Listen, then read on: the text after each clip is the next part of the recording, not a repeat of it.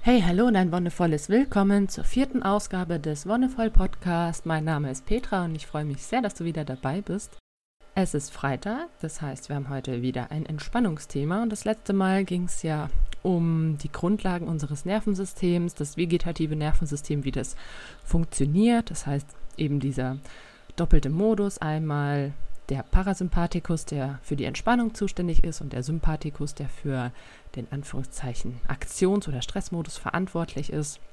Und heute soll es gezielt darum gehen, was denn eigentlich Stress überhaupt ist, was das im Allgemeinen und für dich ganz im Besonderen bedeutet, welche Situationen dich stressen oder Stress in dir verursachen und welche körperliche Reaktion dabei hervorgerufen wird, weil es ganz entscheidend ist zu wissen, was da abläuft, um auch ein bisschen gegensteuern zu können. Am Ende der Folge sollte es dir dann auch möglich sein, Stress oder stressige Situationen in deinem Alltag besser zu erkennen, besser einzuschätzen und auch gezielt aus diesen Situationen herauszutreten, sie vielleicht sogar vermeiden zu können oder vor allem auch besser damit umgehen zu können. Wahrscheinlich hast du schon mal davon gehört, dass es verschiedene Arten von Stress gibt, den sogenannten Dis-Stress, den schlechten Stress und den Eu-Stress, den positiven Stress. Ganz grundsätzlich ist Stress dazu da, auch unser Überleben zu sichern und im Endeffekt kommt es auch auf die Motivation drauf an, die beeinflussen kann, ob es sich um Eustress oder Distress handelt, Häufig ist der Eustress, also der positive Stress, mit einer Motivation aus der selbst heraus verbunden. Man sagt auch mit einer intrinsischen Motivation. Du möchtest selbst gern etwas erreichen. Wohingegen der negative Stress mit extrinsischer Motivation einhergeht. Das heißt, ähm, eine Motivation, die von außen an dich herangetragen wird. Irgendjemand möchte etwas von dir, irgendjemand ähm, stellt dich vor eine Aufgabe, die du zu bewältigen hast und du selbst möchtest das vielleicht gar nicht und allein da schon gibt es eine gewisse negative Konnotation. In beiden Fällen steht der Körper vor einer gewissen Herausforderung oder auch deine Psyche. Und das ist so das Grundmerkmal von Stress, eine Herausforderung, die uns zwingt, aktiv zu werden, die uns zwingt, dass wir uns mit der Situation auseinandersetzen. Und der Unterschied zwischen dem Dis- und dem Eustress ist jetzt, dass es im Dis-Stressfall häufig auch eine Überforderung sein kann, dass diese Herausforderung so groß ist, dass sie uns in permanenter Spannung hält dass wir sehr lange an dieser Aufgabe zu knabbern haben. Und der Eustress dagegen ist der positive Stress, den wir auch ähm, verspüren, zum Beispiel, wenn es uns gut gelingt, eine Aufgabe zu meistern, wenn die Herausforderung gerade so groß ist, dass wir uns zwar anstrengen müssen, aber dass wir auch das Gelingen vor Augen haben.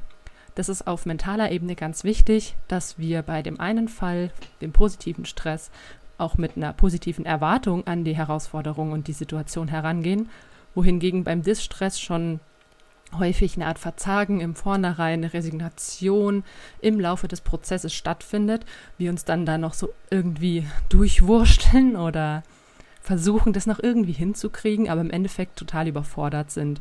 Und der Körper und die Psyche das natürlich auch merken und entsprechend reagieren.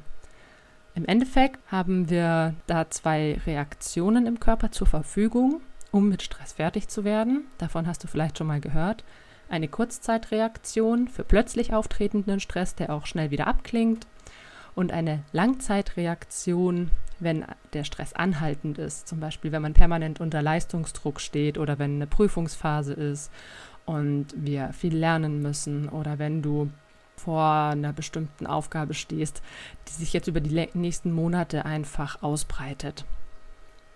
Auf körperlicher Ebene sind bei Stressreaktionen, egal ob die kurze oder die lange, in allererster Linie Hypothalamus und Hypophyse wieder mit eingespannt. Dieses kleine Steuerungszentrum in deinem Hirn, das für die Hormonausschüttung verantwortlich ist und über die Verbindung in deinem Körper zum Beispiel eben auch die Nieren und die Nebennierenrinde anregt, damit eben dort Hormone ausgeschüttet werden. Und bei der Kurzzeitreaktion ist das vor allem Adrenalin und Noradrenalin. Und diese beiden Hormone sagen dir wahrscheinlich schon was.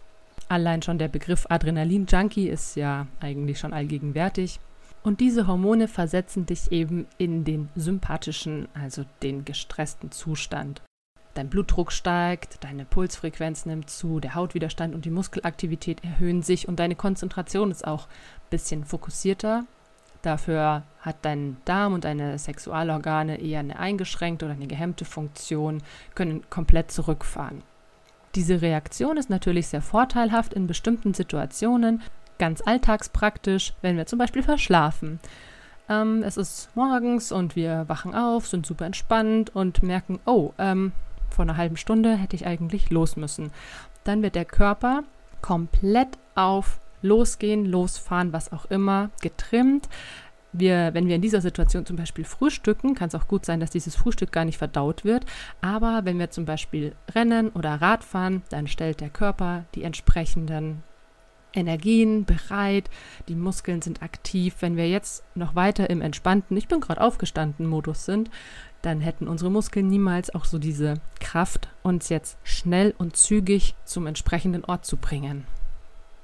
Natürlich hängt deine Reaktion auch von der Bewertung der Situation ab. Wenn du jetzt wirklich sagst, oh mein Gott, ich komme jetzt zu spät und es stresst dich wirklich, dann kommt es zur Ausschüttung von Adrenalin und Noradrenalin.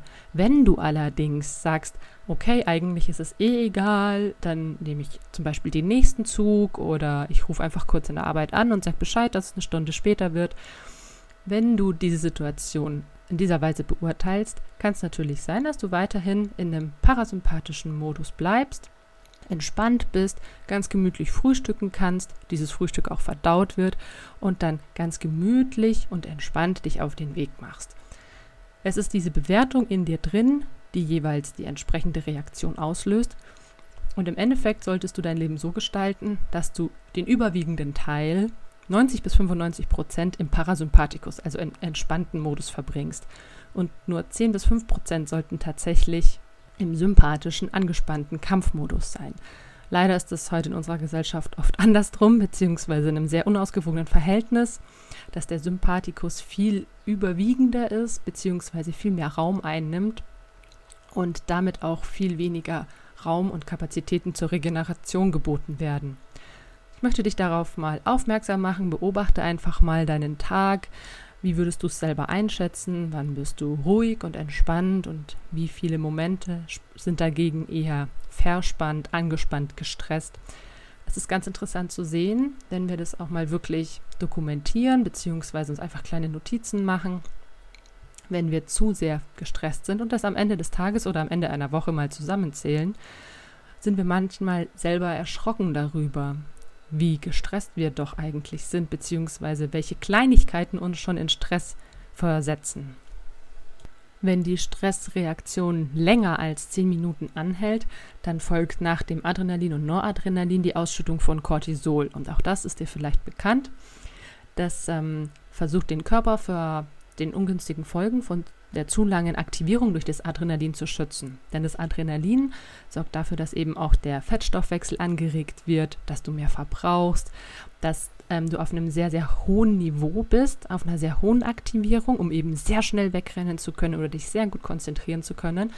Und wenn der Körper merkt, die Anspannung oder die Herausforderung hält über einen längeren Zeitraum als 10 Minuten an, wechselt er auf die Ausschüttung von Cortisol, weil er damit auch eine längere Wachsamkeit und ein erhöhtes muskuläres Niveau für eine längere Zeit halten kann, was allerdings insgesamt ein bisschen niedriger ist. Also die Muskelspannung zum Beispiel ist nicht ganz so hoch wie bei der Adrenalinausschüttung, ein bisschen drunter, trotzdem noch über einem normalen oder entspannten Wert. Auch der Puls ist nicht mehr ganz so extrem hoch wie beim Adrenalin, sondern geht auch wieder ein bisschen runter. Im Endeffekt kannst du diesen beiden Hormonausschüttungen eine ganz guten Vergleich zugrunde legen. Das Adrenalin und Adrenalin, diese Kurzzeitstressreaktion ist ungefähr wie bei einem 100 Meter Sprint. Also für eine sehr kurze Zeit sehr viel Anspannung, sehr viel Energie, ein sehr hohes Niveau, das du hältst über eine unglaublich kurze Zeit. Also Weltrekord sind 10 Sekunden, auch wenn du 20 brauchst, ist es trotzdem nicht besonders viel. Wenn wir jetzt allerdings einen Halbmarathon laufen, brauchen wir natürlich eine ganz andere Voraussetzung dafür. Der Puls ist auf einem konstanten, mittelhohen Level, die Muskelspannung ebenso. Wir können auch schlicht und weg kein Marathon mit der Intensität eines 100-Meter-Laufs laufen. Es ist körperlich einfach unmöglich. Und genau das ist das Gleiche mit der Stressreaktion im nicht sportlichen Kontext. Bei kurzzeitigen Herausforderungen und bei langzeitigen Herausforderungen werden einfach in deinem Körper unterschiedliche Bewältigungsstrategien gefahren. Das Schöne am Adrenalin und Noradrenalin ist, dass seine Wirkung auch sehr schnell wieder aufhört. Das heißt, wenn die Anspannung, wenn der Stress sich löst, kann, können diese Hormone innerhalb von wenigen Minuten wieder abgebaut werden. Wenn wir eine Langzeitwirkung haben und das Cortisol aktiv wird, das dauert einfach viel länger, bis es wieder abgebaut wird. Mehrere Tage bis zu einigen Wochen. Und solange es noch nicht abgebaut ist, wirkt es auch weiter. Das heißt, selbst wenn wir nach einer längeren Stressphase, sagen wir mal in der Prüfungszeit von drei bis vier Wochen, wenn wir dann wieder die Möglichkeit haben, uns zu entspannen, dauert es nochmal ein bis zwei Wochen, bis wirklich überhaupt erstmal das ganze Cortisol wieder abgebaut ist und wir uns wirklich tiefen entspannen können und der Körper wieder auf sein Normalniveau zurückgefahren ist. Denn der Körper denkt sich so, okay, ich bin jetzt so lang unter Anspannung gestanden, ich will mal auf Nummer sicher gehen, nicht, dass gleich nochmal wieder was kommt und dann muss ich gleich wieder anfangen, die Hormone zu produzieren. Wenn ich immer noch so ein kleines Level übrig habe und es nur ganz langsam abbaue, dann bin ich schneller wieder bereit, auf entsprechende Herausforderungen zu reagieren. Ist ja auch nicht verkehrt. Allerdings müssen wir uns dessen bewusst sein, bei langanhaltendem Stress ist, sind auch die Nachwirkungen einfach noch ein bisschen langfristiger. Und interessanterweise trifft das eben auch auf den Eustress zu, also den guten Stress, selbst wenn er für uns vermeintlich positive Effekte hat, musst du dir immer im Klaren sein, dass die körperliche Reaktion die gleiche wie beim schlechten Stress ist.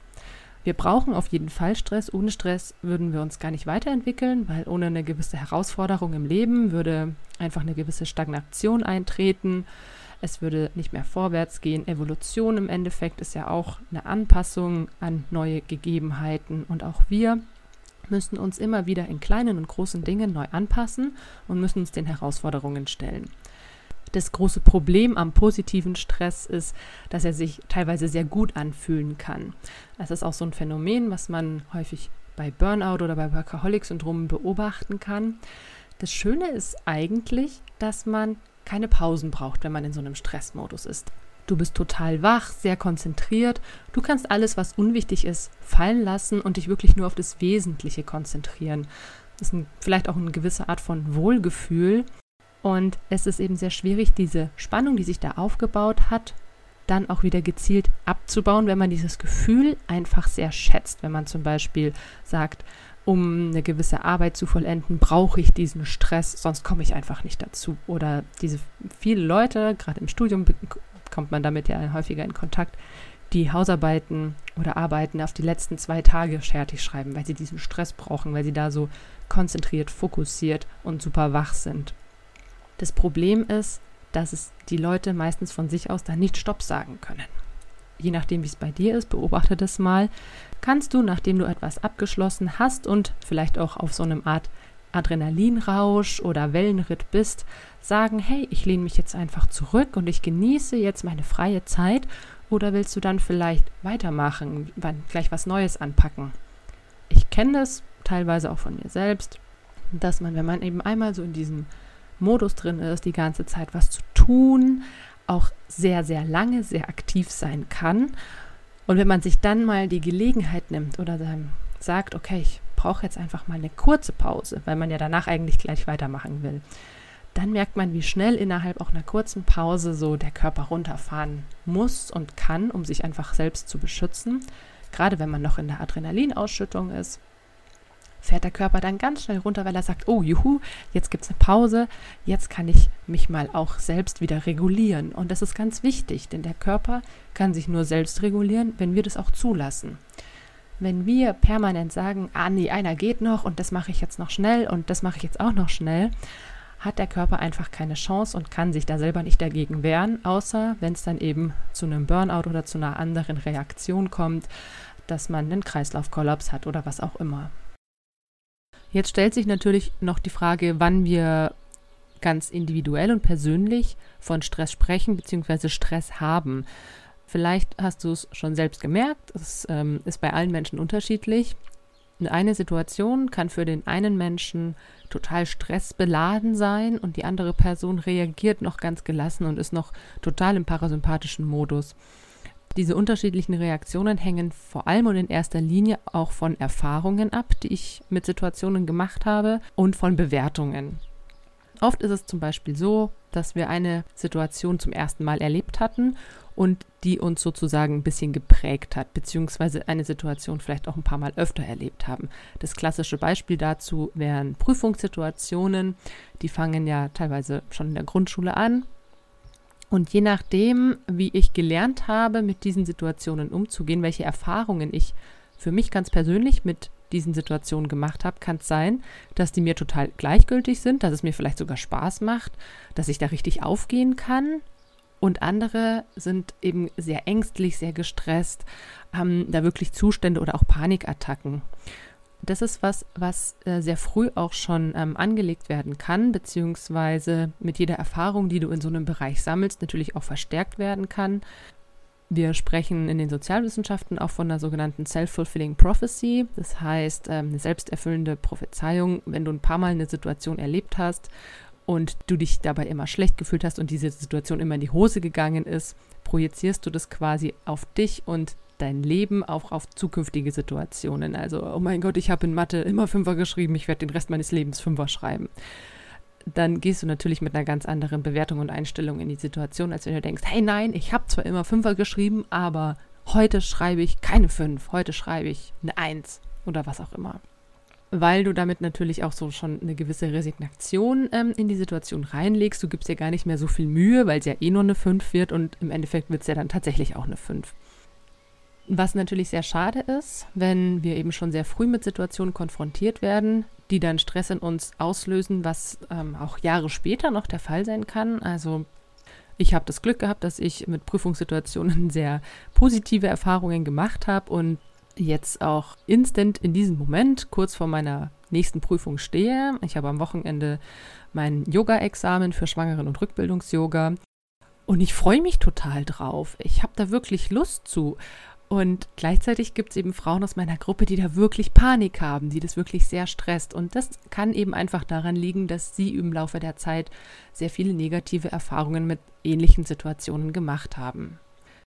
Das ist natürlich sehr schlecht für dich, beziehungsweise es erfordert viel mehr Arbeit, solche Situationen dann für dich umzudeuten. Aber es geht, es kann gelingen. Den Anfang kannst du am besten schon in den nächsten Tagen machen und zwar kannst du einfach beobachten oder vielleicht weißt du auch, welche Situationen dir schon länger unangenehm sind. Das ist ganz witzig. Ähm, bei meinem Mann war es lange Zeit das Telefonieren mit fremden Menschen. Es hat ihm immer ein bisschen Stress ausgelöst und ähm, auch das Ansprechen von fremden Menschen auf der Straße fand er einfach nicht so toll und ich kann es auch nachvollziehen in gewisser Weise. Ähm, hat ihn immer in eine gewisse Stresssituation versetzt.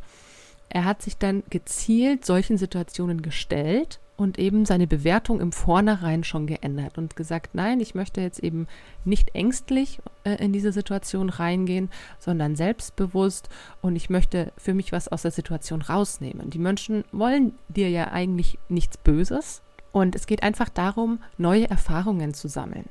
Es ist ganz einfach. Du schnappst dir das Telefon und rufst einfach eine wildfremde Nummer an und fängst ein Gespräch an. Oder du gehst auf die Straße und versuchst jemanden anzusprechen.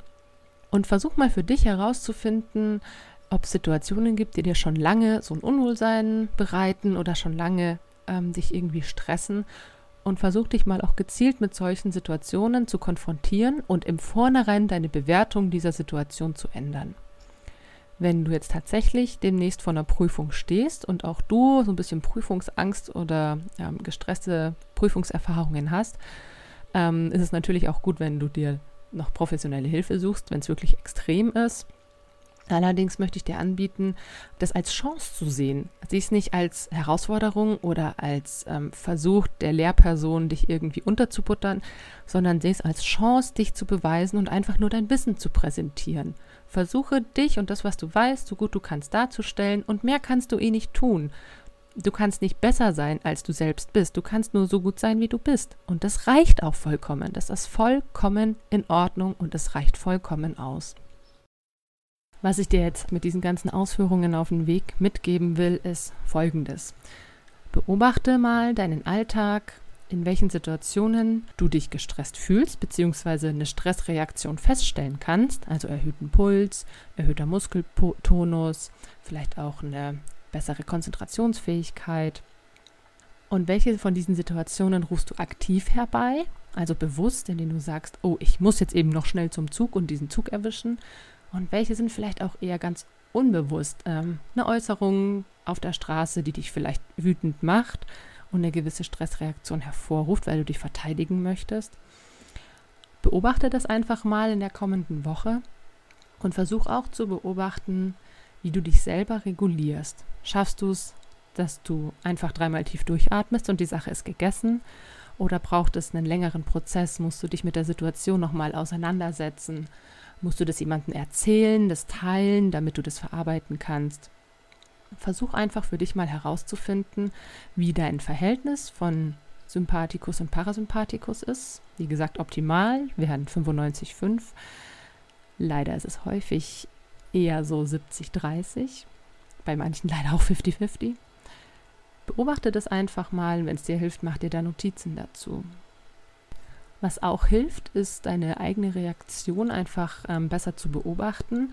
Häufig sind Menschen, die in einer Stresssituation sind, ein bisschen aggressiver. Die reagieren aggressiver, verhalten sich aggressiver. Das muss jetzt gar nicht irgendwie gleich was mit Schlagen oder so zu tun haben, ähm, sondern auch allein in den Äußerungen, wenn dich jemand auf irgendwas anspricht und du dich dadurch gestresst fühlst. Äh, kann eine ganz alltägliche Äußerung sein.